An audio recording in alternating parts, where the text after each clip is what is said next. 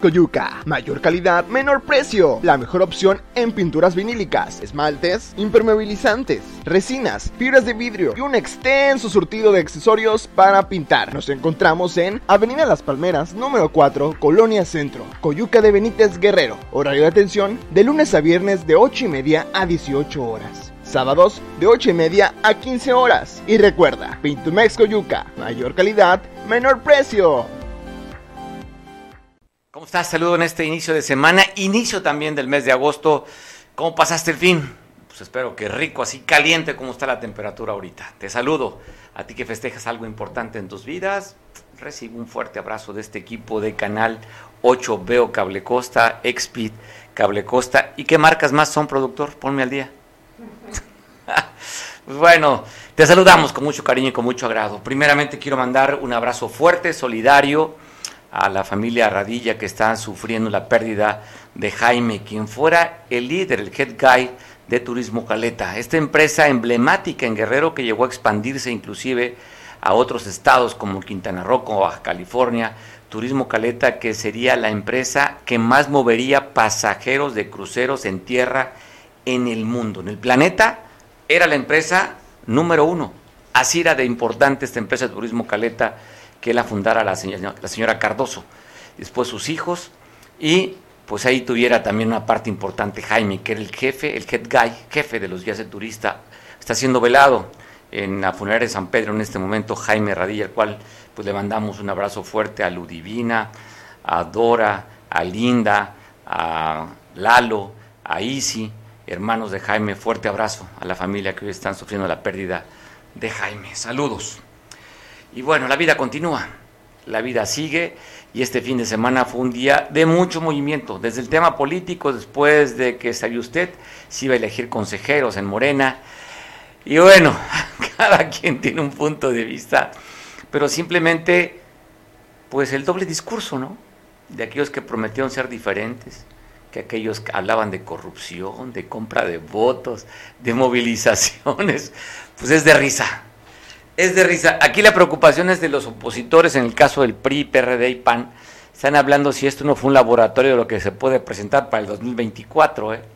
Hablan que por eso es el interés, dicen los opositores, de desbaratar o destruir al INE, porque sería la autoridad que calificaría las elecciones. Porque después de lo que vimos el fin de semana pasado en Morena, pues ya sabemos de qué pie cojean. Pues bueno, inclusive ellos mismos se gritaban fraude. Pues bueno, también quien hizo un en vivo a nivel nacional en redes sociales, pues John Ackerman, allá en Coyoacán, donde estaba documentando la movilización y el acarreo, haciendo entrevistas, en fin. Esta señora que usted la ve de ¿Quiénes quieren las mentiras? La señora Bichis, con su esposo allá en Puebla, un compañero de ellos lo cacha, lo capta y le reclama, oye, ¿por qué te metiste por la, por la salida y no por la entrada? Y ahí se justifica el esposo de quienes quieren las mentiras, diciendo que porque iban con su niño. Bueno, ahí lo encara, tengo el video que te lo voy a presentar un poco más adelante, de esta quienes quieren las mentiras que... Pues ya vemos el doble discurso. Pues, ¿qué les puedo decir? Tenemos llamadas telefónicas. ¿Con quién la tenemos la primera? Productor. Eric. Eric, ¿cómo estás? Saludamos. ¿Qué tal? ¿Cómo estás, Mario? Buenas tardes. Pues así como lo decías, así como lo comentabas, lo que sucedió, de lo que muchos se quejaban, ¿no? De lo que muchos se quejaban. Ayer fue el acarreo.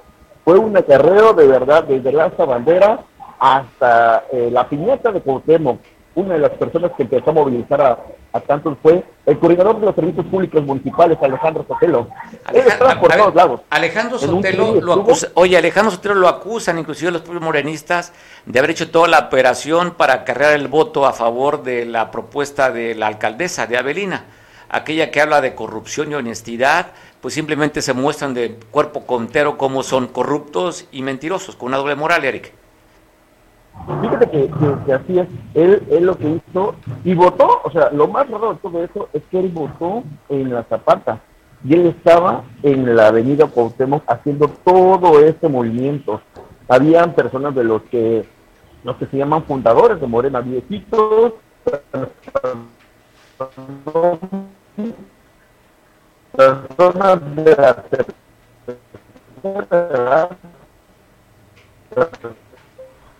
Tenemos problemas. Sí, tenemos problemas con la... No sé si se llama fácil por teléfono.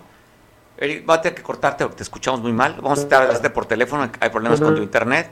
Y, y bueno, vamos a seguir. Hablamos por teléfono, hablamos también a, los, a los presidentes de partidos, ¿no? votar. Pues bueno, tenemos problemas con la comunicación. Y por respeto a usted, merece usted escuchar y ver bien las cosas, porque estamos en televisión. Entonces necesitamos ver bien y escuchar bien. Pero sí, hablan inclusive de la cancelación de 14 lugares que van a tener que reponer o posponer. No sabemos cuál va a ser el término. Pero vamos a hablar con los líderes también, voces a favor, voces en contra de esto, lo que hacen llamar, pues, algo complicado. El presidente de la República reconoce que fueron varios municipios, en algunas partes, inclusive Acapulco y Ayutla, que probablemente se vayan a anular las elecciones y a reponer, pero que fueron muy pocos. De los 500, 533 mesas, solamente 19 a nivel nacional se dieron estas inconformidades. Es decir, pues minimizan el hecho, ¿no? De que sí hubo, como el, ¿se acuerdan de la Gina el que sí robé pero poquito? Igual aquí. Bueno, de 533 solamente fueron 19 mesas receptoras. Ahora sí te escuchamos bien, Eric. Regidores operando como Indy Lozano y Jonathan Márquez hicieron de las sillas en las elecciones. Pero quien, se no, pero quien no se salvó de los abucheos y de los gritos como Chapulín Humberto Parra. Los ciudadanos, al darse cuenta cuando estaba ahí, llegando a, la, a las urnas, me decían que si no estaba harto de pasar en tantos partidos como el PRD, Nueva Alianza, PP, y ahora en Morena Joshua Ávila también, uno de los movilizadores.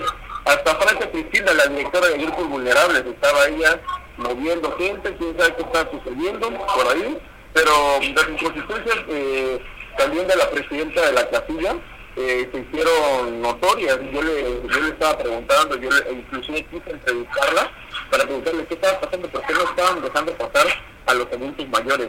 Y era porque los adultos mayores se iban por por personas que ellos querían. Y solo estaban dejando pasar a personas que eran parte, que eran parte de la presidenta de la, de la casilla, de la que ella quería. En la unidad deportiva, Jorge Campos armó una batalla campal, eh, señor Mario, fueron quemadas las urnas, en el Ministerio Público de Renacimiento fueron abandonadas unas urnas donde acusan al regidor Jonathan Márquez de reventarlas y no que continuaran las elecciones. Esto fue de verdad algo que pues sí se esperaba, sí se esperaba que hicieran este tipo de movilizaciones, compra de votos, pleitos, golpes, mientras hasta entre ellos estaban pidiendo. Aquí tengo unas entrevistas, vamos a ver si podemos eh, eh, escucharlas para que vean cómo la, ciudadanía estaba pues muy triste de lo que estaba pasando. Bueno, Eric, pues, gracias por la cobertura. Escuchamos las entrevistas que tuviste en este sábado de elección y para los consejeros de Morena. Te mandamos un abrazo, Eric. ¿Tenemos las, las entrevistas? El, mi compadre pasamos a votar los dos. Entonces él le hicieron la periodista su credencial de elector y no se la pueden encontrar. Esa niña de rayado es la que recibe las tarjetas y nomás agarra y las avienta. Le dije, ¿sabes qué hija? No avienten las tarjetas porque esas son personales y nosotros nos sirve mucho. Entonces, ¿y, y ya? Voy a, cobrar el lunes o martes la pensión y no tengo credencial, no me van a pagar. Me amolaron. Lo que pasa es que no, no pasa, no hay una falta de coordinación y no coordina, los coordinadores no sirven para nada. ¿Me entiendes? No sirven, le falta coordinación. Ahora le pregunto por qué no no pasan a la gente ni la tercera edad, se pelearon hace rato. y están pasando a los que ellos, este, aquellos... A sus candidatos, pues que traen su cola, pues, todos sabemos que traen traen cola. La llamada para poder platicar con el presidente del Comité Ejecutivo Estatal del PRI, Alejandro Bravo, quien a través de las redes sociales, del Twitter, hiciste algunos señalamientos. ¿Qué es lo que señalas de esta elección del partido de Morena, Alejandro? Buena tarde. Muy buenas tardes, muchas gracias por invitarme a estar en tu programa. Pues sí, mira, efectivamente, todos fuimos testigos eh, del lamentable proceso que se dio eh, recientemente eh, para la elección de consejeros del partido Morena, donde pues, desafortunadamente muy desasiado eh, lo que se supone que ellos criticaban, pues lo hicieron de manera descarada. Y bueno, son los propios, son los propios morenitos los que están haciendo las acusaciones, no solo en el Estado, solo en el Estado, sino en el resto del país también hay acusaciones de, de este malo, mal proceso que demostró pues un, un Morena, un partido antidemocrático. Alejandro, ¿te preocupa que pueda ser pues un laboratorio esto para el 2024? De cómo van a operar, cómo van a carrear, cómo van a movilizar y comprar el voto para las elecciones que se avecinan dentro de dos años? Sí, por supuesto que sí. Lo estamos viendo ahorita en una elección interna con una gran desfachatez, como se hicieron los acarreos, pues seguramente en las próximas elecciones van a hacer lo mismo, como nos hemos dado cuenta que lo hicieron en el estado de Hidalgo, donde un servidor estuvo unos días y pudimos ver eh, que vamos contra una elección de Estado, una elección donde utilizan todo el aparato de gobierno, llámese federal, estatal o municipales, para intervenir en las elecciones. Pues bueno, ahí están las imágenes, ahí están las inconformidades de los propios morenistas y tú señalando a lo que siempre han acusado ustedes. Siempre han dicho que el PRI eso hacía en las elecciones. Así es, siempre eh, fue bandera de, de, ellos, fue bandera permanente y hoy desafortunadamente eh, somos testigos de, de lo que, de los vicios que ellos tienen. Por ello, esa reforma, esa reforma que enviaron, yo insisto, no puede pasar. Aquí lo que se vio, ¿qué pasaría si no estuviera el INE de árbitro? Ya ves que pues pretenden desaparecer al INE. Bueno, pues ahí está la muestra. No saben, no saben hacer una elección. Alejandro, te agradezco mucho que hayas tomado la conversión. Sabemos que vas en carretera. Te mando un abrazo. Igualmente, ¿eh, querido Mario. Ahí está, la conversación. Al contrario, pues bueno, pues lo buscamos justamente por las, lo que escribió en el Twitter. También otro de los presidentes de, de, los comités de partido a nivel estatal, Alberto Catarán, al cual tenemos una llamada telefónica, también escribió en red social, en el Twitter, esto. La realidad, dice, les estalló en la cara. La fallida elección de consejeros muestra que la mafia de poder ahora controla Morena, un partido donde se vale de todo, desde la caída del sistema, bueno, eso lo tuvo el PRI, nada más que ahora el que, se le cayó el sistema en el 88, ahora está en Morena, ¿va? Violación a sus principios, compra del voto, acarreo y quema de urnas, donde están, ¿dónde? Pregunta, ¿eh? ¿Dónde están los redentores de la democracia y la política moderna?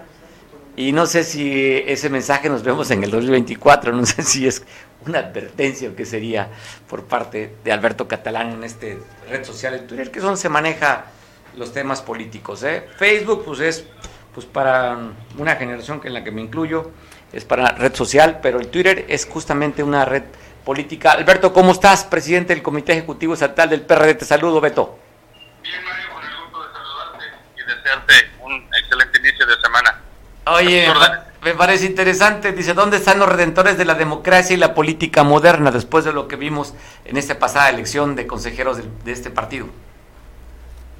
Claro, eh, se llenaron la boca muchísimos eh, personajes de Morena, ¿no? Eh, diciendo que eran diferentes, que en Morena las viejas prácticas que se utilizaban precisamente para lograr eh, electorales habían cambiado y hoy vemos que no es cierto, eh, todo sigue igual, que son los mismos e incluso los que alguna vez estuvieron en algunos otros institutos políticos. Oye, como en el tuyo, ¿no? Exactamente, exactamente, ¿no? Yo lo he dicho en varias ocasiones que hay una eh, depuración natural en el PRD y que hoy, bueno, están en otros eh, institutos políticos, especialmente en Morena, y que obviamente pues hay un rechazo natural eh, por parte de los militantes fundadores de Morena, ya que pues el, el oportunismo se ve a todas luces, ¿no? Hoy eh, diputadas, diputados que en algún momento incluso eh, compitieron en el 2018 contra el proyecto de Andrés Manuel López Obrador, pues hoy tienen un espacio en Morena de representación y hoy participan en este ejercicio interno que pues está muy señalado, muy cuestionado y que la verdad es que pues no sorprende a nadie porque eh, esas irregularidades que han eh, mostrado más bien lo único que hacen es confirmar cuál es el actuar eh, de quienes hoy están en Morena respecto al tema eh, de respeto a las instituciones y a de los elementos mínimos democráticos que debería de tener un proceso como el que se vivió este sábado, ¿no? Sí, pudimos notar, pudimos notar y está documentado la famosa movilización. Antes acusaban al PRI de acarreo, pero ya cuando lo hicieron o lo hacen ellos, le llaman movilizaciones. Así es que vimos movilizaciones en todo el país, donde sí mostraron el músculo, Beto, ¿eh? bastante fuerte el músculo. Así cuando se utilizan los recursos y los operadores, pues yo creo que para el 2024, como tú los estás retando, habría que tenerles miedo. Mira, pues eh, es una cuestión de óptica, ¿no? Yo creo que eh, sin duda alguna hoy se confirma cómo a través eh, de los aparatos gubernamentales, administrativos, municipales, estatales e incluso nacionales, a través de los funcionarios de programas sociales, pues los volvieron clientelares no solamente para los procesos electorales, sino hasta para los procesos internos en donde ellos mismos se dieron hasta con la cubeta, ¿no? Y hoy pues cobra relevancia todas aquellas eh, señalamientos que hicimos desde nuestro instituto político en los distintos procesos electorales, tanto en el que vivimos en Guerrero en el 2021 y también los que se vivieron en seis estados de la República este 2022 y lo que se prevé que se va a vivir obviamente en el 2023 en el Estado de México, en Coahuila. Esto sin duda alguna será la, antesala de todas esas estrategias bajas que utilizarán para tratar de perpetuarse en el poder en el 2024. Sin embargo, yo creo que hoy la gente se está desengañando, se está dando cuenta realmente eh, cómo es que actúa el partido de Morena y sobre todo algo importante, porque escuchaba muchas declaraciones de algunos personajes de Morena que, que, tú comentas respecto al, al gran eh, número de personas que salieron a votar en este proceso. Pues sin duda alguna es así porque participaron con un padrón abierto. No solamente los que eran militantes de Morena fueron a votar, sino también participaron eh, personajes y obviamente eh, la sociedad eh, que necesita precisamente de que no se les retiren estos apoyos clientelares, de que con la compra de su voto a través de despensas, de, eh, de dinero, pues acudieron, obviamente que iban a tener una presencia importante, pero además digo, yo creo que es un, no es un músculo realmente, es una eh, pues como lo hemos dicho en otras ocasiones, es un espejismo realmente de lo que Morena eh, representa. Yo estoy seguro que el 2024 será un escenario totalmente distinto respecto a lo que hoy Morena representa. Se les ha venido cayendo, eh, pues ahora sí, que este mito de que son invencibles, de todos los principios de los cuales hablaba el presidente de la República y hoy han sido violados por eh, funcionarios de Morena y personajes políticos de Morena. Entonces yo creo que habrá eh, pues un escenario muy distinto en el 2024 y nosotros como partido político, primeramente como PRD, pues estamos en la ruta de fortalecernos, de estructurarnos y de dar una competencia digna el próximo proceso electoral.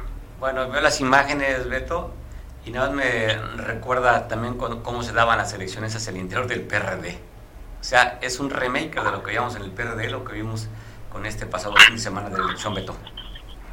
Sí, desgraciadamente esas viejas prácticas de las que hoy eh, no se presentan en el partido se están dando en Morena.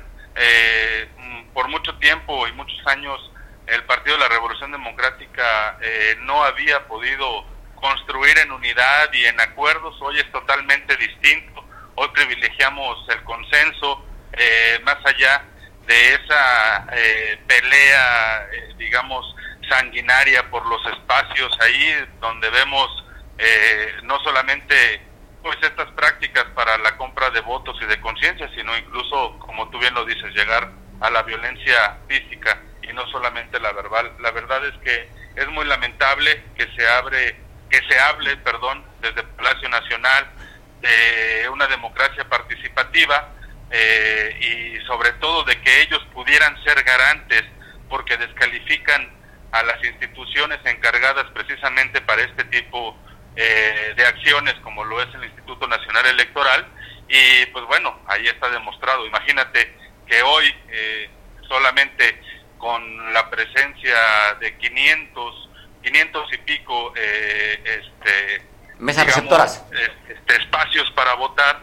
en el país, pues se dan estas circunstancias, ¿no? Obviamente lo que quieren ellos y lo que pretenden hacer con su reforma electoral, pues eh, sin duda alguna será un retroceso a la democracia en este país, que precisamente el PRD ha sido uno de los partidos eh, que lucharon en su momento y hoy seguimos construyendo la democracia participativa y siendo esa resistencia democrática que tanto le molesta al partido en el gobierno. Pues bueno, interesante. Te mando un abrazo, Beto, estamos al pendiente. Gracias, Mario. Un abrazo, que estés muy bien. Hasta luego. Hasta luego. Pues bueno, vimos este, este fin de semana, vimos dos películas que ya conocíamos. ¿eh? Por un lado, la compra del voto y el acarreo que hacía el PRI cuando hacía elecciones. Y por otro lado, esta forma vandálica de robo y de quema y de golpes que hacía el PRD. Pero hoy vimos en un solo partido estas dos prácticas, ¿no? Y Morena, aquí lo que contrasta, llama la atención, es el discurso. Es el discurso. La honestidad la pulcritud, la democracia de los que gobiernan. Desde Palacio, aquí desde el Palacio de Papagayo, pues bueno, no habla la señora más que de, honestidad. Y vemos estas prácticas y es cuando sus operadores estuvieron acarreando y comprando votos. Qué vergüenza y qué pena. ¿Con qué cara pueden hablar de democracia?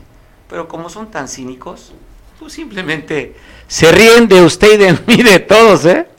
Se ríen de todos porque al final lo que ellos pretenden es tener espacios de poder, poner a sus consejeros afines para la toma de decisiones para las candidaturas que se van a dar para el 2024 en Guerrero. Pues vamos a, ver qué sucede. Hay un miembro de, Morena que está interesado en platicar con usted, que vamos a hablar de lo que ha vivido, porque hoy convocó a conferencia de prensa a 11 de la mañana, es un líder de la zona poniente de Acapulco, activo eh, en cuestión de su representación de restaurantes allá, en pie de la cuesta, y él pues está desilusionado.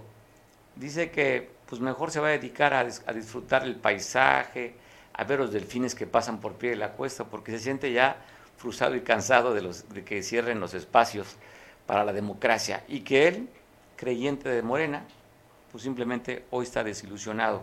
Voy a platicar con Joel Castillo, quien estaremos hablando por teléfono con él, para que su punto de vista, pero sí llama la atención a lo mejor en algunos estados no se dio, pero aquí en Acapulco y en algunos eh, municipios como Ayutla se dieron estas prácticas. En Atoyac también yo veía, acusaban ahí al gobierno municipal de mandar la estructura de gobierno, a los administradores del ayuntamiento, a hacer lo mismo también, a esas viejas prácticas. Y el resultado, pues ahí está. ¿Quiénes son? ¿Quiénes ganaron? ¿Tienen trayectoria política? se les conoce con actividad política o simplemente utilizan los recursos a través de los impuestos que pagamos para favorecerse y beneficiarse. Ahí están las caras. Nos conocemos en la trayectoria de cada uno de los que hacemos política o estamos de alguna manera atentos de los actores políticos. Y cuando vemos caras como este un hombre que se dedica al tema de la vía pública, que también tiene rasgos de corrupción, cosa de lo cual, si digo es porque tengo los pelos en la mano de este funcionario de vía pública que tiene visos de corrupción, pues bueno, y lo vemos operando en campañas bajo la instrucción pues de su jefa. Él no tiene el recurso para moverse de esta manera, movilizar gente y comprar votos, él no lo tiene. Simplemente, y tampoco su jefa los tiene, utiliza el recurso tuyo y mío a través de los impuestos. Y entonces, cuando se le cuestiona por qué tiene la administración municipal sin alumbrado con baches en, toda la, varias partes del municipio, por qué Acapama está así, habla de que no tiene dinero, no sale de su bolsa, ¿eh? sale de nuestros propios recursos para que esta gente que no aporta a la democracia, como ya lo vimos, siga teniendo un cargo importante en la administración municipal. Afortunadamente, para el 2024 tenemos cada uno la fuerza del voto. y esta la tiene usted. Pero si usted lo corrompen con la compra del voto, no se queje de lo que tiene, porque usted le pagaron para votar por ellos. Entonces, pues bueno, si usted recibe dinero, si usted es corrupto, porque usted también recibe, pues tenemos el gobierno que nos merecemos. Así es que no nos quejemos si las cosas marchan mal, porque usted también es igual cómplice de estos compradores de votos, de estos corruptos, y usted es parte de esta corrupción. Así es que, ¿qué decían? La corrupción somos todos. Ah, yo no. No, yo no. Yo no soy corrupto. No, no soy corrupto. Somos todos. Por eso tenemos lo que tenemos. Así es que no nos quejemos y a disfrutar lo que tenemos. Joel, ¿cómo estás? Te saludo. Me da mucho gusto saludarte, hermano. Eh, estoy a tus órdenes desde acá, desde la zona poniente de la ciudad de Acapulco, acá en pie de la cuesta, un hermoso paraíso. Desde la noche del viernes creo que tú estabas documentando, de, inclusive mostrabas camionetas con placas de esta operación que estaban haciendo para lo que, lo que vimos, lo que se demostró al final, el resultado de lo que tú anunciabas, la compra, la movilización y esta parte antidemocrática que mostró Morena.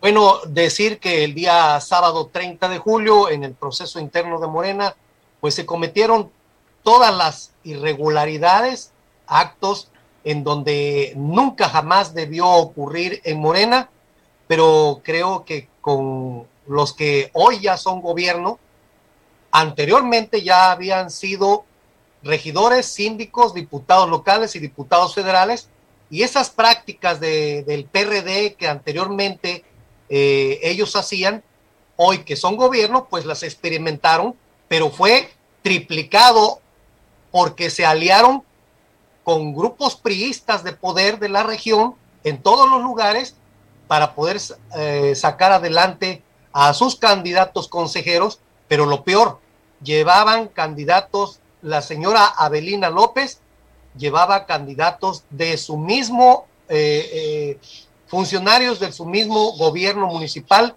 con estructuras y con dinero, con presupuesto. Habría que ver definitivamente quiénes son y pues sobre todo ahí está el de servicios públicos municipales, ahí está el director de, el, perdón, el subsecretario del ayuntamiento encargado de las pipas de agua, ahí está la señora Leticia Lozano, secretaria del bienestar, del H Ayuntamiento y pues pareja sentimental de la presidenta municipal Adelina López. Fue un acto eh, ese día de, pleitos, de trifulcas, eh, agarrones, se pelearon, hubo casillas eh, robadas, incendiadas, hubo de todo, de todo y lamentablemente nos deslindamos totalmente quienes no, no compartimos esas, esas prácticas ¿verdad? Que siempre han venido haciendo los mismos de siempre y creo que nos, tenemos que salvar a Morena. Tenemos que salvar a Morena de estos eh, personajes políticos que son caciques, se han convertido como caciques que, vienen haciéndole mucho daño a, Morena. Oye, Joel, veíamos por un lado, ahorita hablaba con Alberto Catalán y hablé también con, Alejandro Bravo, los dirigentes de los dos partidos de oposición aquí, el PRD y el PRI. Y pues simplemente lo que yo veía era una película de la que ya conocíamos. Por un lado, la carrera y la compra de votos, que lo hacía bastante bien el PRI cuando era la maquinaria que la tenía súper aceitada. Y por otro lado, vimos esta parte vandálica que tenía el PRD. Los dos mezclados ahora en Morena. O sea, acarreo, compra de votos del PRI, que fue lo que mejor aprendieron, y, el PRD en su parte más violenta fue lo que vimos en esta, en esta jornada. Cuando tú hablas, Joel, de que viste a que líderes priistas estuvieron también operando, ¿identificas alguno de ellos? Bueno, por todos es conocido que en este lado de la zona poniente de la ciudad de Acapulco, en pie de la cuesta, ahí en la cancha, pues se le identificó a los hijos de Mariluz Saucedo, a ella misma ahí se encontraba, Semanas antes había ido la presidenta municipal a allá a hacer una gestión a donde ella vive, en la colonia eh, El Paraíso, en la parte alta de la Jardín Azteca. Digo, no, no está prohibido en que un presidente municipal pues haga gestión, ¿verdad? Pero nos parece muy raro ver que quienes estaban operando en la casilla, pues eran, eran gente, los priistas. Y, eran los priistas quienes estaban haciendo el acarreo a contentillo, a contentillo de la alcaldesa con toda su estructura del ayuntamiento municipal. Ya los había yo agarrado una noche anterior. Estaban como mapaches los, las autoridades del municipio en la parte alta de la Jardín Azteca, donde se iba a poner en un principio la, la casilla, pero cambiaron y este, pues eh, pude yo sacarle fotografías a un vehículo, a una camioneta de Capama, ahí estaban los varios funcionarios, ahí estaba el de, el de saneamiento básico, ahí estaban gente del ayuntamiento, y prácticamente no es así, prácticamente en lo general, no es así, Morena. Quienes somos líderes de izquierda, quienes tenemos principios, ¿verdad? Y calidad moral y política, estamos cuidando que, que no ser así, porque si no, en Morena se va a acabar más pronto que el PRI, que, que el PRD, perdón. En el PRD nosotros lo dejamos, lo abandonamos, porque eras, e, esas eran las prácticas. Preferenciaban en los cargos de elección popular a, a, sus familiares, esposas, amantes, a hijos, ¿verdad? Igual que en el PRI. En el PRI se hace lo mismo. Ahí tienen, ahí tienen a Manuel Añorbe, ahí, él es senador, tiene a su esposa de diputada y tiene a su hijo como, como regidor. Eh, Héctor Astudillo alcanzó a meter a su hijo como diputado local. Fue el único que ganó en el distrito, eh, en, todo, en todo Guerrero. Ahí, ahí este, pues e, esas son las muestras y las pruebas, ¿no? A nosotros recordar que nos afectó eh, es, eh, ese problema porque de allá del distrito 7, donde iba Marco Tulio, nos, nos lo avientan acá al distrito 8 y eso nos perjudicó. Entonces hubo una venta de candidaturas en el 2021 que estamos exigiendo que ya no se vuelva a repetir esto, y, pero con las prácticas que ya hubo, esta mezcla de priistas eh, con perredistas, hoy en Morena, con Abelina López, pues no era de extrañarnos, porque recuerden ustedes que Abelina López en el Congreso del Estado, ella mismo por sus palabras dijo que ella había eh, eh, dado 20 mil pesos a un, a un, al Ministerio Público para que la atendieran. O sea, para abreviar. Act, para abreviar. De corrupción. Sí. Actos de corrupción, pues bueno, una es sí. el oye, una es el mensaje, uno es el discurso y otro son los hechos. Si nos quedamos con los hechos de este fin de semana, en la que menos puede, pues lo que menos pueden decir y, y, y, hablar de calidad moral de democracia sería Morena, cuando vemos cómo actuaron, cómo operó el gobierno municipal de Acapulco de manera descarada con sus funcionarios, acarreando, comprando, en fin, pues bueno, Joel, se llevaron lo, oye, se llevaron lo mejorcito del PRI y del PRD para Morena. Terrible, fue terrible. Nosotros estamos impugnando este proceso de manera legal, ya hay abogados que están trabajando en ello estamos pidiendo la expulsión de Morena a Abelina López Rodríguez y a todos los funcionarios quienes se registraron y que fue y que ganaron rotundamente, ¿eh? O sea, si ¿Quién gana? ¿Quién gana, Joel? ¿Quiénes son los que ganaron? Pues gana gana Leticia Lozano, eh, gana el secretario del ayuntamiento. Te voy a dar los nombres, aquí los tenemos. Oye, tú dices que Leticia Lozano acabas de decir que es pareja sentimental del alcalde, o sea, digo, su vida privada e íntima es, es pues, muy respetable. Lo que llama la atención es que si tú señalas que es su pareja sentimental, pues bueno, aquí hay un caso de nepotismo manejando el, la Secretaría de, del Bienestar, donde maneja un mayor recurso, y ahora, pues bueno, apuntalándola como consejera. Digo, su vida sentimental es muy, muy, muy, muy personal, pero pues bueno, lo que sí maneja un recurso que no son de ellas. Es correcto, nosotros de hecho la vida privada de la gente pues no nos interesa pero cuando ya manejan recursos públicos y caen en estas prácticas de corrupción, ahí sí al pueblo y a las instituciones debe de, debe de, de, de, de, aplicarse una atención. A ver, voy a mencionar los nombres de, de los que trabajan en el ayuntamiento y que ga ganaron rotundamente, muy lejos de aquellos quienes sí participaron de manera honesta, este, pues invitando a la gente a que fueran a votar. Voy a dar los nombres.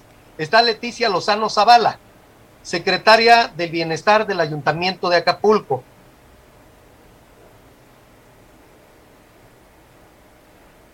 María Inés Mendoza Sandoval, síndica municipal de Acapulco. Alejandro Sotelo Uriostegui, coordinador de servicios públicos municipales. Etanislao Vital Radilla, director del H Ayuntamiento de Acapulco. Juan Carlos Galeana, hijo de Laura Caballero, la regidora.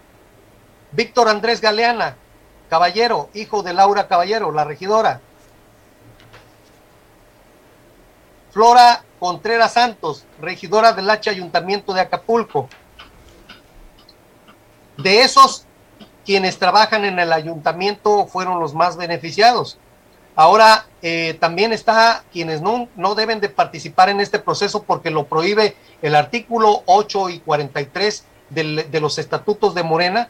Debe, no deben de participar Marcial Rodríguez Aldaña, que es secretario de Educación en Guerrero, Adela Romano Campo, magistrada del Tribunal Superior de Justicia, eh, también María del Rosario Herrera Asensio, funcionaria pública federal del ISTE aquí en Acapulco, Pablo Amílcar Sandoval Ballesteros, diputado federal del Distrito 4, y Violeta Martínez Pacheco, delegada del Gobierno del Estado. Claudia Mónica Payán Cortinas, funcionaria del Gobierno del Estado. Rosario Merlín García Merlín, Rosa, María del Rosario Merlín García, diputada federal, federal del... ¿Pero ellos ganaron también, son consejeros? Bueno, no? decirles, decirles que todos aquellos quienes hayan entrado, los cinco hombres y cinco mujeres en el Distrito Federal 9 o 8, perdón, o 4, de manera muy independiente, cinco hombres y cinco, y cinco mujeres, si entraron ellos, ellos deben de renunciar o, o a sus cargos porque están violentando el artículo 8 y 43 del estatuto donde se les prohíbe que todos los funcionarios públicos de, de los tres órdenes de, de, de, gobierno y que sean eh, representantes populares deben quedar totalmente fuera. Pero sí estamos pidiendo eh, eh, sea destituida, que renuncien al cargo, destituida de Morena a la presidenta municipal Avenida López y sus funcionarios ganadores del ayuntamiento. Pues bueno, Joel, te mando un abrazo, gracias por tomar la llamada o el Zoom y estamos en comunicación a ver cómo te va en esta, en esta queja que vas a interponer ante los órganos electorales. Sabemos que vamos a obtener el golpeteo, vamos a seguir en la lucha y les agradezco mucho a todos ustedes, a todos aquí en Acapulco y en Guerrero. No hay que dejarnos, la lucha sigue dentro de Morena. Muchas gracias. Sale. Pues bueno, ahí están las cosas. Bueno, este pasado fin de semana también fue un fin de semana violento dan a conocer las secretarias los datos a nivel federal que Acapulco estamos en la sexta el sexto lugar de ciudades más violentas. Es decir, estábamos en el 8 y ahora dos rankings nos movimos, pero en negativo.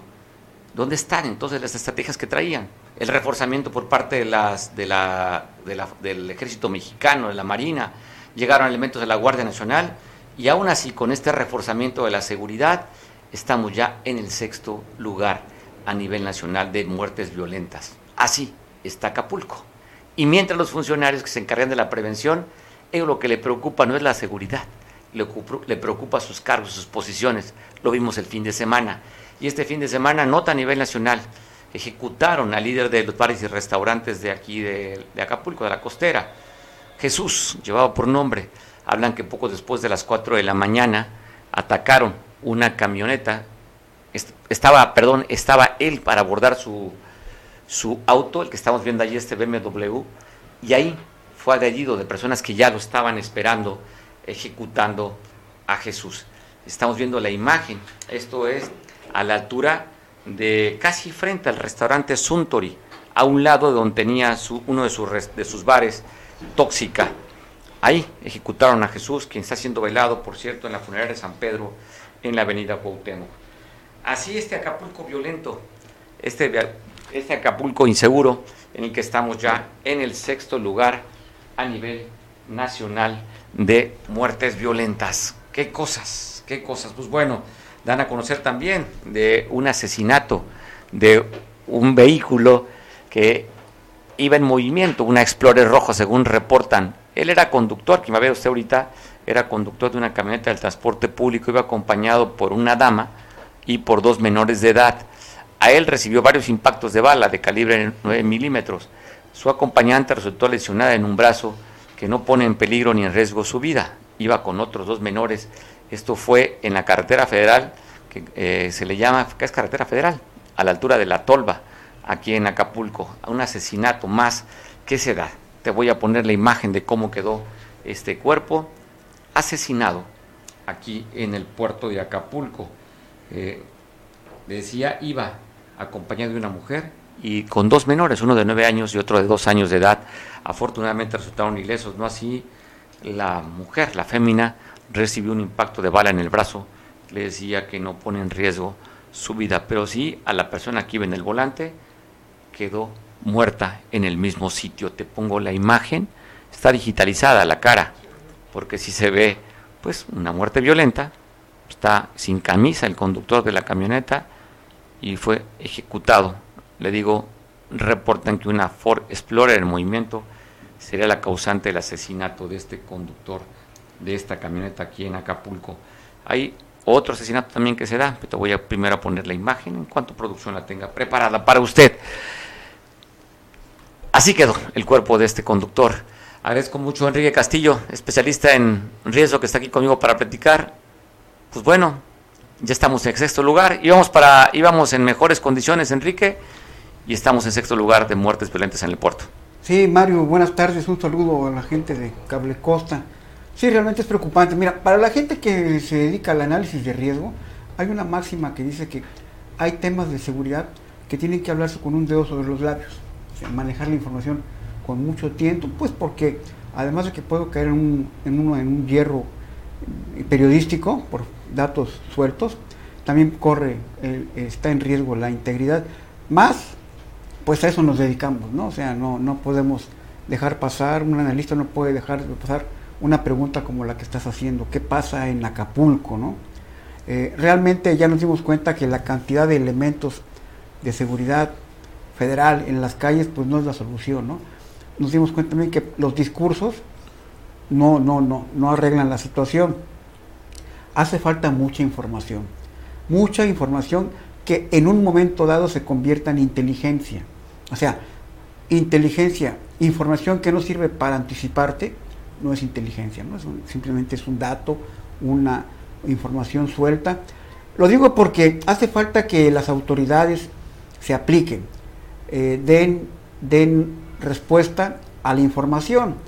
Eh, obviamente la Fiscalía del Estado pues ya tiene las carpetas abiertas, entonces aquí lo interesante va a ser el seguimiento que se le dé a esas carpetas, porque ahora con el nuevo sistema hay dos factores que no hemos considerado de hace 15 años a la fecha. Primero, eh, el nuevo sistema de justicia penal, que ya no está nuevo, ya tiene 7, 8 años, y otro es el movimiento de la información. Ahora nos enteramos de las cosas inmediatamente. Las vemos en video, escuchamos audios, cosa que antes tardaba mucho tiempo en darse. E incluso en, el, en los cuartos de, de manejo de crisis decían, bueno, la información tarda en salir 10 horas, arreglamos esto, vemos esto, contestamos así. Pero ahora, en estos cuartos de crisis en los que algunos participamos, la información va delante de nosotros. Ya tenemos la información en el momento. Entonces aquí cambia la, la, estrategia. La, estrategia y obviamente la administración de, esa información. Realmente lo que se hace es esperar que venga una nota más fuerte para que esta eh, Tape la otra. quede tapando a la otra. Pero ya nos damos cuenta que, que, se suman informaciones fuertes. Hace una semana había un tema coyuntural muy fuerte eh, eh, en Guerrero. Ya se olvidó, Ahora viene el tema de, que estamos ocupando del líder empresarial que fue ejecutado. Entonces, habría que estar midiendo poco a poco las respuestas y más que nada eh, eh, cómo reacciona el Estado. El Estado, me refiero a el organismo de gobierno que abarca gobernabilidad, gobernanza, población, etcétera. No, eh, va mucho más allá del gobierno, ¿no? ha habido respuestas absurdas. Escuchamos al gobernador de Jalisco la semana pasada diciendo que el mundo era así, que la vida estaba muy dura, que había que poner más atención a la sociedad en relación a una mujer que fue, que fue Quemada. quemada con, con, con Después alcohol. dijeron que se quemó ella. Y ahora quieren, quieren que la gente, aquí la estrategia es, yo no lo voy a decir, tú dilo. Sí. O sea, Sí. ahí está el... el, el- el- Se quemó solita, ahí ella está- simuló. Ahí está la... O sea, es como aquel famoso eh, información de un, de un policía del DF que decía, se suicidó de siete puñaladas en la espalda, ¿no? Así estaba el... O sea, así quieren que la sociedad, eh, la opinión pública... Recordemos que la opinión pública no tiene título en derecho, ¿eh? Sencillamente la opinión pública es la voz de la gente, no tiene ninguna cuestión eh, académica que diga lo que tú dices es ley, no, sencillamente es un término hitleriano, digamos, este, nazi, que di, una mentira mil veces y la conviertes en verdad, ¿no? Ahí está la opinión pública que reacciona inmediatamente a los eventos.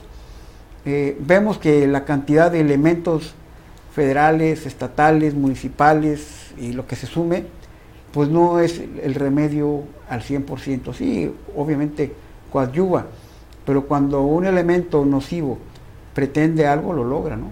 Busca la manera, el momento, ¿Te ocupa... refieres a este caso, no? Porque En estaba en la, oye, en la zona dorada de Acapulco, en pleno inicio de temporada de vacaciones, frente a uno de los restaurantes emblemáticos y más caros de- del puerto, donde supuestamente, aparentemente estarían caminando elementos del Ejército y la Claro. Marina y la Guardia Nacional.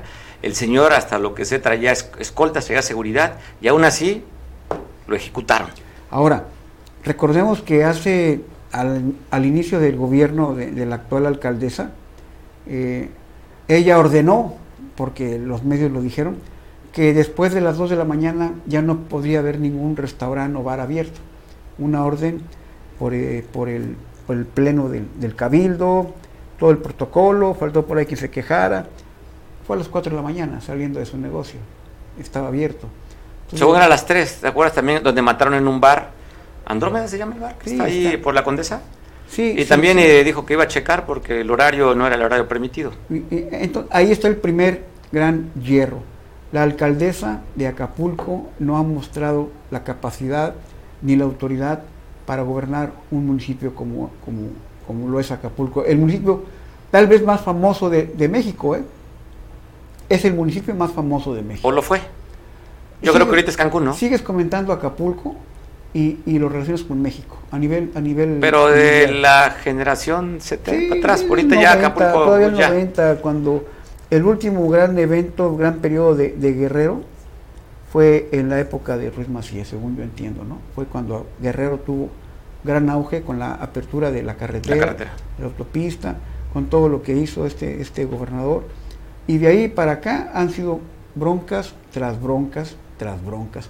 Vemos la cantidad de, de- de basura eh, que ya para la gente es normal, ver montes de basura. Pues es normalizado, ver muertos es normal, ya Enrique. Y, y- y obviamente que ahí deriva en la falta de seguridad. Vemos el problema de, de- del agua que hemos comentado, que de todas las, las bombas que hay. Las plantas de tratamiento, ninguna funciona. No funciona ninguna. Entonces, ese tipo de cosas sumándolas, más de pronto los eventos que se dan como el que ahora estamos reportando, pues sí hacen del, del puerto que cada vez esté, esté peor. ¿no? Bueno, Enrique, gracias por la presencia aquí en el estudio. Gracias a ti, Mario. Eh, La lluvia de este pasado fin de semana hizo que se pues se colapsara esta carretera que comunica del Tijuí hacia Corral Falso, a la altura de la colonia Lázaro Cárdenas, ahí quedó interrumpida la comunicación, afectando a la Miranda Fonseca, Boca de Arroyo, y a la propia colonia Lázaro Cárdenas. O sea, eso ya en el, allá en, en el municipio de Atoyac de Álvarez. Esta carretera que comunica y que da hacia la carretera federal. Mire cómo quedó las, las lluvias del pasado fin de semana que dejó. Bueno, Miguel Hernández, ¿cómo estás Miguel? ¿Qué dices?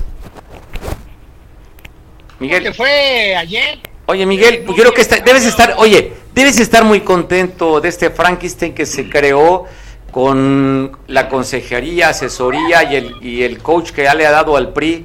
Ya vimos cómo movilizaron, cómo acarrearon como los mejores tiempos del PRI. ¿Tú le diste alguna no es para instrucción? estar contentos, ¿eh? Sí. No es para estar contentos, Mario. Más bien es para que creemos conciencia, nos ocupemos y nos preocupemos. Porque tiene diferentes aristas, diferentes visiones y diferentes eh, maneras de analizarlo. Mira, la realidad es que, bueno, al final de cuentas, podemos decir que con cochinero. También podemos decir es una manera muy cínica de justificar todo lo que pasó en el día de ayer. Y es el inicio de lo que comentábamos, no nada más en el Morena, sino en muchos partidos de lo que es el canibalismo. No vimos los pleitos y la actividad política del doctor Ackerman, perdón, Ackerman, que estaba puntualizando no nada más los sucesos en México, sino en Puebla, Guerrero, Chilapa, sobre todo, y en varias partes del país. Él era como el vocero de la disidencia o de aquellos que no estaban de acuerdo cómo estaba realizando el proceso selectivo el día del sábado y el día de hoy. ¿Por qué digo que cinismo? Bueno, pues porque definitivamente al más puro estilo, ¿te acuerdas del presidente aquel municipal que dijo que robó pero poquito? Pues hoy Andrés Manuel López Obrador dice, pues sí, sí hubo algunos incidentes, pero muy poquitos, muy mínimos, ¿no? Adán Augusto habla de una participación de tres millones y medio de gentes, lo que nos da a entender que obviamente, pues eh, podría ser esa parte del padrón de Morena o es la totalidad del padrón. También se le cayó un tuit a Andrés Manuel López Obrador cuando hablaba de acarreos, anteriormente de acarreos, compra de votos, fraude electoral y demás. Y ayer, eh, dentro de, de, los muchos videos que siguen difundiendo sábado y domingo, vimos descaradamente gente con dinero comprando, hubo quienes entrevistaron, y no necesariamente gente conservadora o periodistas eh, contrarios a Andrés Manuel o al movimiento de Morena, que entrevistaban gente que decía, no, yo no sé, a mí me dijeron 150 pesos, me trajeron, y otra señora por ahí, y otras dos o tres señoras que se vieron en varios videos, diciendo, bueno, pues es que nos dijeron que nos van a mejorar lo que nos dan o nos lo van a quitar si no venimos. La realidad es esta, te digo, hay que ocuparse, no es para estar contentos, no es para celebrar, porque también Andrés Manuel hoy aprovechó para darle un nuevo golpe al INE diciendo que son los especialistas en los fraudes, pero bueno, esto no fue, esto es una cosa interna de ellos, lo vivimos en varias etapas de, cuando hubo elecciones internas a nivel del PRI, tanto en Guerrero con varias partes, ¿no? Como cuando con Madrazo y demás, y aquí en Guerrero, en Acapulco y en el Estado. Claro, hubo inconformidades, hubo señalamientos y demás, pero ayer fue muy notorio que la, la mayoría de la gente de Morena que estaba inconforme es la que se dedicó a difundir en redes sociales la quema de urnas, los golpes, eh, los jaloneos, el desgreñe, la compra de votos, el acarreo, la entrega de tinacos eh, y este, despensas en todo el país, no, no estoy hablando nada más de Guerrero.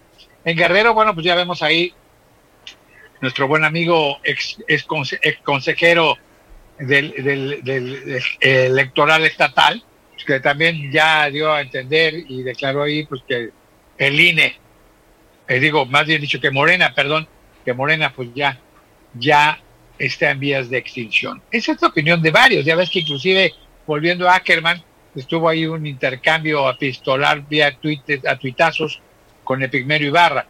Los comentarios, todavía faltan más comentarios de Monreal, que Monreal dijo no se, no se, no se anotó, y obviamente se dio una lucha y muy fuerte para tratar de ver a dos, de postular a dos gentes. Ese es el tener el control del Consejo Político Nacional de Morena. Uno es Claudia Sheinbaum, pisoteando, como lo han dicho ellos, ellos mismos, estoy relatando lo que dijeron las gentes de Morena, los liderazgos de Morena. Me refiero a Marcelo Ebrard y al propio Monreal. Y obviamente están para tener todo listo para planchar a Claudia Sheinbaum o al plan B que sería a Dan Augusto, ¿no? Ya ves que a Dan Augusto pues, le vale sombrilla lo que le diga el, el INE, pues, al final de cuentas ya los diputados de Morena lo van a eliminar, ¿no? ¿Te acuerdas de sus declaraciones? Sí, claro. Y si hay que preocuparse porque si esto fue un ensayo, un ensayo o va a servir como ensayo para lo del 24, estaremos viendo escenas mucho más fuertes, porque ya ves que hay la presunción de que en algunos estados, obviamente la elección fue dirigida por este el narco, ¿no? O el Instituto del Narco Electoral, para así llamarle. ¿Qué es lo que, qué es lo que pasa? Que no conviene que se sea suceda, que sea esa situación. Y te vuelvo a decir, que Adán Augusto habla de tres millones y medio. Eh, creo que en la mañana mencionaban de dos millones y fracción, casi tres. Pues la verdad es que tendríamos que preguntarnos si esa es una movilización para, para lo que a ellos les conviene, pero realmente demostraron mucho cochinero. Dijeran en la costa, ya cerca de tu rumbo, ¿no? Demasiados cuches trompudos, cerdos y marranos, y si fue un cochinero. ¿Qué es lo que pasa? Que están abusando y espero que la oposición, esa que anda escondida o muy sigilosa, aprenda esta situación y los mexicanos aprendamos de ello, porque si al final de cuentas pues, tenemos que volver a lo que ya ha dicho, se le está repitiendo todo y se le está revirtiendo como si fuera karma político muchas de las cosas que ha dicho el propio Andrés Manuel a lo largo de 18 años. Agarren todo lo que les den, pero voten porque les vaya a garantizar sacar adelante al país. Porque bueno, el ejercicio estuvo interesante, pero no muchas, muchos de ellos eh, van a carecer de validez. Pareciera ser que ahora, para, pareciera ser que para este sí van a utilizar al Tribunal Federal Electoral. Y volvemos a hacer varias preguntas. En el caso donde se dio dinero y se estuvo viendo en fotos y en videos, ¿de dónde salió ese dinero en efectivo? ¿Quién lo aporta? ¿Qué, ¿Cuánto salió el ejercicio que llaman democrático? ¿Cuánto salió el dos días de elección? ¿Quién lo está auditando? Pueden decirme que es dinero de Morena, pero esa cantidad de fajos de billete y el costo de todo eso debe ser auditado si es que son democráticos, que se hablan de transparencia. No van a salir que también la elección de Morena pues es asunto de seguridad nacional o definitivamente vamos a ocultar durante cinco años qué es lo que pasa en esto. ¿Qué es lo que sucede? Que obviamente pues de aquí en adelante ya veremos eh, mucha gente que va a empezar a hacer labor de zapa en contra de los elegidos y hay otros que se llevaron obviamente este, una gran decepción y que ya vieron que definitivamente el dedito elector, lo que diga mi dedito, lo, señaló la puerta de salida de la propia Morena o de la salida del corazón de Andrés Manuel López Obrador. Y me acuerdo, pues ya ves que aquí se habla de que hubo hasta un exdiputado eh, morenista que presume mucho eh, la amistad con Andrés Manuel, con Claudia y con todo el mundo, que también se apuntó, creo que es de por allá, por tus terrenos, por tus terrenos, aquellos de Atoyac. Dame el nombre. San Jerónimo, que, que sacó Arturo Martínez Núñez, ah, sacó un solo punto. Que sacó un solo punto, ayer lo estaban comentando, no lo digo yo, la verdad yo carezco de interés, yo me respeto para todos, pero al final de cuentas pues, quedaron muy evidenciados, ni son democráticos, son muy rurales y silvestres, son lo mismo, más burdos y peores, y al final de cuentas, pues el cochinero es el Oye, Son, lo mismo, pero más barato, diría el clásico. André, no, yo creo que más bien dicho, son lo mismo, pero no más barato, más caro y más burdos, muy rurales. Cobran menos, cobran menos, se bajaron los salarios, Miguel. Oye, te mando un abrazo. Ah, te mando un abrazo, ya estamos tres, tres con tres. Bueno, ya, ya, ya, vi, ya vi, ya vi que Morena ya te mandó decir que ya no quieres más opiniones en contra del cochinero. Cerdos, cochinos y cuches trompudos es lo que vimos actuando a lo largo de la rebelión de la granja. Morena. la rebelión, de, la granja. abrazo Miguel. Gracias. Pues bueno Miguel capacitó a esos que movilizaron el voto. Y sabe bastante bien Miguel de esas actividades. Roberto Roberto Camps tenemos ya no con Roberto Camps un segundito porque también quiere participar sobre este este tema bueno, da mucho que hablar, se va a seguir hablando. Y antes de entrar con Roberto Camps, bueno, da a conocer la Fiscalía General del Estado la detención de esta matricida. ¿Es el término? Matricida, ¿verdad? Sería el, término. ¿Se acuerda usted la imagen que pasamos la semana pasada de un chavito de. tenía que 16 días de haber nacido? Y apareció en el mercado de Ciudad Altamirano, había sido asfixiado con el propio suéter del niño. De acuerdo al indagatorio de la Fiscalía General del Estado, detuvieron la que era su mamá, a Norma. La están acusando primeramente de narcomenudeo, que no entiendo qué tendría que ver con el tema de la, muerte de su hijo. Y después, pues también la están acusando por este homicidio de este menor de edad. Ya fue detenida esta señora Norma con esos dos delitos que le están imputando la fiscalía: narcomenudeo y pues haber matado a su propio hijo. Norma, están las imágenes. Se da a conocer también de un accidente que se dio en la carretera que comunica Acapulco con Pinotepa Nacional. Era un transporte de turismo, de acuerdo a los datos que iba de vacaciones hacia Huatulco. Ahí en este accidente lamentablemente se pierde la pierde la vida una mujer entre 40 y 45 años de edad, así quedó el autobús. 40 lesionados de este accidente. Esto fue en el municipio de San Marcos, donde sucedió a las 5 de la mañana es que perdiera el control el conductor de este camión, no se saben las causas. El hecho es que hay 40 personas lesionadas y entre ellas una persona que perdiera la vida De acuerdo al dato, es que esta señora iba acompañada por dos menores de edad también que iban de vacaciones a Huatulco. Esta tragedia se dio aquí en Guerrero de estos turistas que se dirigían hacia Huatulco. Esto fue en la carretera, le decía que comunica Acapulco con Pinotepa Nacional, a la altura de Lomita, muy cerca entre las Vigas y el municipio de San Marcos.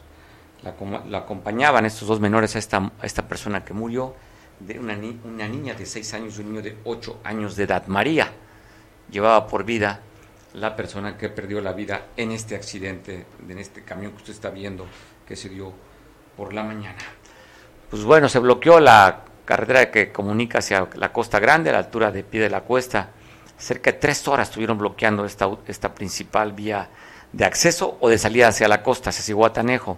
Acusan que un accidente automovilístico, un doctor que aparentemente el día 28 aparentemente iba en de ebriedad, ocasionó la muerte imprudencial de una mujer y dos menores resultaron lesionados. Los familiares dicen que no se echó justicia, por eso es que estuvieron bloqueando esta vía de comunicación. Tres horas estuvieron bloqueando, exigiendo justicia por este accidente a el doctor que, pues bueno, no se le ha consignado o lo han detenido, de acuerdo a lo que dicen los familiares. Hasta ahí llegó un funcionario de la Fiscalía General del Estado para levantar este bloqueo. Vemos ahí la imagen de este bloqueo, tres horas, dilató. Tenemos a Roberto. ¿Ya? Bueno, Roberto Camps, saludamos poco después de las 3 de la tarde, siete minutos después. Gracias por continuar con nosotros. ¿Cómo está Roberto? Oye, pues bueno, acaba de, acabo de colgar o platicar con Miguel. Lo felicitaba por este, pues este entrenamiento que le dieron para carrear y compra de votos, que lo hacía bastante bien el PRI. Y a ti como periodista, pues también te debo reconocer que bien tienen entrenados a la gente morena para reventar elecciones robar urnas y quemar urnas, Roberto. Sí, ya respondió en su momento Beto Catalán, he estado viendo tu programa. Hoy eh, definitivamente vivimos el Festival del Mapache, eh, que sin duda alguna eh, es un indicativo de las elecciones pasadas, de cómo opera esta fuerza política y de cómo va a operar. Creo que pues ya esa vestimenta de pureza, ese discurso que tú mismo ya has señalado, eh, de que ellos son impolutos, pues queda sin efecto. Hoy se ve el verdadero rostro de Morena, un partido de Estado, que no le importa la ley, que no le importan los estatutos, que no le importan eh, tener un piso parejo para la gente que de buena fe acude a este proceso de elección de consejeros, en donde el dinero se impone, en donde el lucrar con la necesidad de los usuarios de los programas sociales, eh, el acarreo de discapacitados, de adultos mayores, eh, súbase al camión, tengan sus 300 pesos, tengan su despensa. Eh, esta reedición de las prácticas del pasado, pues eh, nos muestra eh, la realidad que todos conocemos, de que el poder corrompe y que el poder absoluto que ejerce Andrés Manuel López Obrador, pues corrompe absolutamente. ya lo habías dicho tú también, ya la gente que con su morena se lo coma, si ellos permiten que los traten como carne de cañón, como borregos y acarreados, eh, pues ya están comprando prácticamente eh, la impunidad para hacer lo que quieran. Y hoy eh, nos, despertamos con esta noticia de que Morena, lo decían otros mismos morenistas, no son iguales, son peores, Mario. Pues bueno, este, parece interesante tu posicionamiento y pues es que no podemos decir otra cosa, Roberto, ante las evidencias. O sea, hay imágenes de todo el desaseo. Estás viendo imágenes del presidente de Poza Rica donde le reclaman porque el señor no hizo, no hizo fila y le dicen, fórmese, fórmese, y voltea y les dice así a la gente, no estén chingando. O sea, y saben que lo están grabando con el celular. O sea, les vale, les interesa poco. Yo creo que pues ¿cómo pueden defender? ¿Con qué cara, Roberto, van a hablar de democracia, Morena? Pues ya, cerrando este tema, porque ya escuché con mucha atención todos los comentarios, es un cambio en reversa, eh, no es nada nuevo, eh, hemos sido testigos de cómo eh, los gobernadores, las gobernadoras de Morena, eh, les vale un sorbete la ley y están en una campaña previa de, violando la ley, que quieren nombrar una especie de delegados a los precandidatos, en el caso del Estado de México y Coahuila, al igual que en los procesos electorales pasados, y decir, reiterar que Morena ha demostrado que eh, está corrompiendo el Estado de Derecho, que a mí no me vengan con eh, que la ley es la ley, es la máxima y que vale todo, que no hay principios, que no hay moral, que no hay ética, que no hay el menor decoro y sobre todo, ya está dicho en tu programa, hay mucho cinismo. Hoy se les cayó la careta, Mario. Pues bueno, interesante, sobre todo porque como no la autoridad electoral no la fiscalizó, no fiscalizó este proceso, pues por eso se valió y se dio de todo. Y me parece interesante unos gritos que ellos mismos gritaban fraude, fraude, pues de risa, de risa. yo no juzgaría a todos los militantes de Morena y seguiría la línea que tú marcas de esos elementos gachos que eh, emigran de otros partidos, PRI, PRD, eh, con esas malas prácticas eh, creo que hay morenistas que todavía tienen claridad de cuál es el verdadero proyecto que los movió a integrarse a esta fuerza política, pero que hoy hay un jaloneo entre los puros, entre los que creyeron en el proyecto original y entre los que llegaron y le dieron en la torre y le están dando la torre a Morena. Yo creo que está muy claro, Roberto, cuando vemos cómo se dio la votación y todas las de la gente que fue con convicción a votar, pues vemos a qué funcionarios municipales de todo el estado se les benefició con el voto. Pues ahí se habla de una operación de compra. Pero cuando vemos votos de líderes que tuvieron voto que no son parte de la estructura, la, la parte administrativa, habría que ver que esos votos son realmente válidos. O sea, sí gente que cree en una persona para que los represente dentro de Morena porque esos votos no fueron comprados, son votos de convencimiento y de reconocimiento al liderazgo de esos nombres. Los demás, pues ves a los funcionarios que sacaron como consejero y cuando vimos el desaseo sabemos cómo es que llegaron y cómo también la gente permite que la corrompan. Pues vamos a ver si esto que vimos el sábado eh, tiene consecuencias, si Morena eh, logra limpiar este proceso, porque ya de antemano están diciendo que fue una participación extraordinaria, que todo lo que hicieron es pecata minuta y que no lo es. Eh, creo que eh, señala a Morena como un partido ya bajo sospecha hacia el pasado y hacia el futuro, que hay que integrar esas brigadas cazatlacuaches o mapaches o como le quieras llamar, eh, zorrillos, no sé cómo le vamos a llamar a esa fauna nociva en Morena, pero que sin duda alguna eh, rompe las reglas del juego democrático y que eh, está eh, ya la elección manchada, la del 23, el 24, porque Morena está demostrando no ser un instituto que juegue con un juego limpio.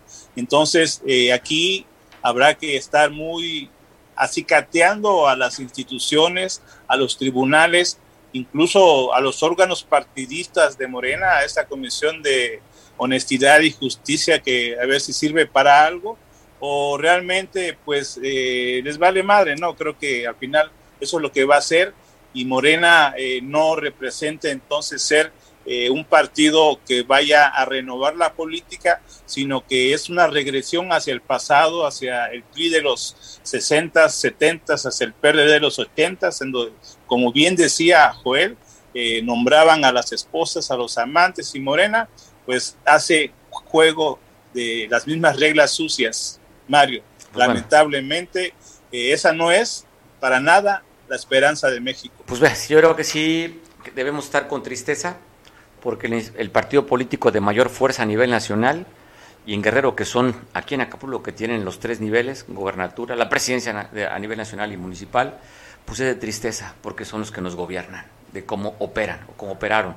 El presidente dice que de las 533 mesas receptoras, 19 son las que tienen inconsistencias o este tipo de prácticas. Y dentro de esas 19, dentro de esas 19, oye, dentro de esas 19, Acapulco estaría encabezando parte de. esos son los clásicos otros datos. Yo creo que 19 las juntamos fácilmente en Guerrero y cuando está demostrado en videos y en fotografías que en muchas entidades también hubo anomalías. Entonces, eh, pues que no nos vengan con esos cuentos. Bueno, Roberto, gracias. Te mando un abrazo. Ya teníamos tiempo de no platicar contigo. Nos da mucho Oye, gusto. por último, fíjate que estos que están queriendo llegar a los consejeros eh, son quienes más adelante serían los orgullosos candidatos de Morena que estarían llegando por esta vía, quienes irían en un futuro próximo a pedir el voto. ¿Qué tal? Sin Y comentarios. aquí hay que, hay Sin que, comentarios. Hay que, hay que- programar bien este, la parrilla de contenidos porque me dejas a la cola. Usted entra, usted entra primero, como va a entrar usted como primer bateador, ya sabes que el deporte de Ah, moda. Y es que te, oye, te dejamos al cuarto bat, que es el bateador más fuerte. Aquí hablamos de, de si, si vas de primero, pues bueno, te mandamos de primero, pero el cuarto bat fuiste tú porque eres el más fuerte. Pero si quieres, te mandamos a, la, al- a batear al primero. ¿Te parece? Muy buena apertura, Mario. Abrazo fuerte, Roberto, como siempre. Mi estimación, mi afecto y mi cariño para ti. Pues bueno, nos vemos mañana en punto de las 2. Hoy nos fuimos horas extras, ¿eh? Hoy nos fuimos a extra inning. ¿eh? No hubo ninguna bola este, curva ni una bola de humo, ¿verdad? La velocidad la pudimos manejar aquí. ¿Cuánto estamos pichando? A ver, ¿cuánto andamos pichando? Porque aquí pues yo no bateo, nada más picheo. ¿Traemos más de las 90 millas de velocidad? Bueno, bueno, hay que, hay que irnos familiarizando con los términos, ya sabe, es el deporte nacional. ¿Cuántos millones se le invirtieron al deporte? Más de 500 millones. Por cierto, uno de esos tantos millones se fueron a un estadio que se maneja en Tabasco, ¿no? Familiar de, de ya sabes quién. Así es que todo el apoyo al béisbol y aquí ya somos beisboleros. ¿Te gusta el béisbol, productor? No, nada. Enrique. Sí, cómo no. ¿Sí? ¿Qué eres tu equipo? ¿A los Yankees? Dodgers. Sí, yo creo que también de mi generación voy Dodgers. Estaba en aquel entonces muy fuerte el Toro Valenzuela. Sachs en la tercera. ¿Quién más? Steve Sachs, que era, era shortstop, ¿no? No, era, era bueno, shortstop, tercera base, estaba este... Tom La Sorda, que era el coach. El, el caballero Garvey, en primera. Primera, ¿cómo no? ¿Qué historia? En Sí. tercera, Pedro, que luego fue, fue este, manager este, Guerrero. Sí. Dusty Baker. Dusty Baker, sí, sí, sí. Ahorita estás, estoy recordando, pues bueno. De esa época, como también cuando empezamos a ver fútbol internacional, nos fuimos al Real Madrid porque estaba Hugo Sánchez, el pentapichichi. Antes fue, antes fue Atlético, ¿eh? ¿Recuerda? De Atlético, sí, pero donde su carrera le pegó fue en el, en el Madrid. Ya después otras generaciones, El Atlético. el- oye, después los, ya los, los colchoneros. Ya cuando Sí, ya. llegó otra generación de jóvenes que vieron el fútbol, después se fueron al Barça por Rafa Márquez. Con. Pues bueno, parte de... Te saludo. Gracias por la paciencia. 20 minutos después de las 3 de la tarde. Nos vemos mañana en punto de las 2. Te dejo en compañía. Quien ve por televisión en San Marcos con Julián. Buen provecho. Feliz inicio de semana y feliz inicio de mes. ¿Cuál es tu propósito del mes? Igual eso, ser feliz.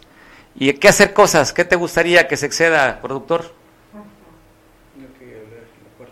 No quiere hablar el productor, dice, ya me tienen trabajando dos horas extras y hay extra aquí y no pagan ese extra. Pásala rico, te voy mañana a las 3, a las 2, perdón.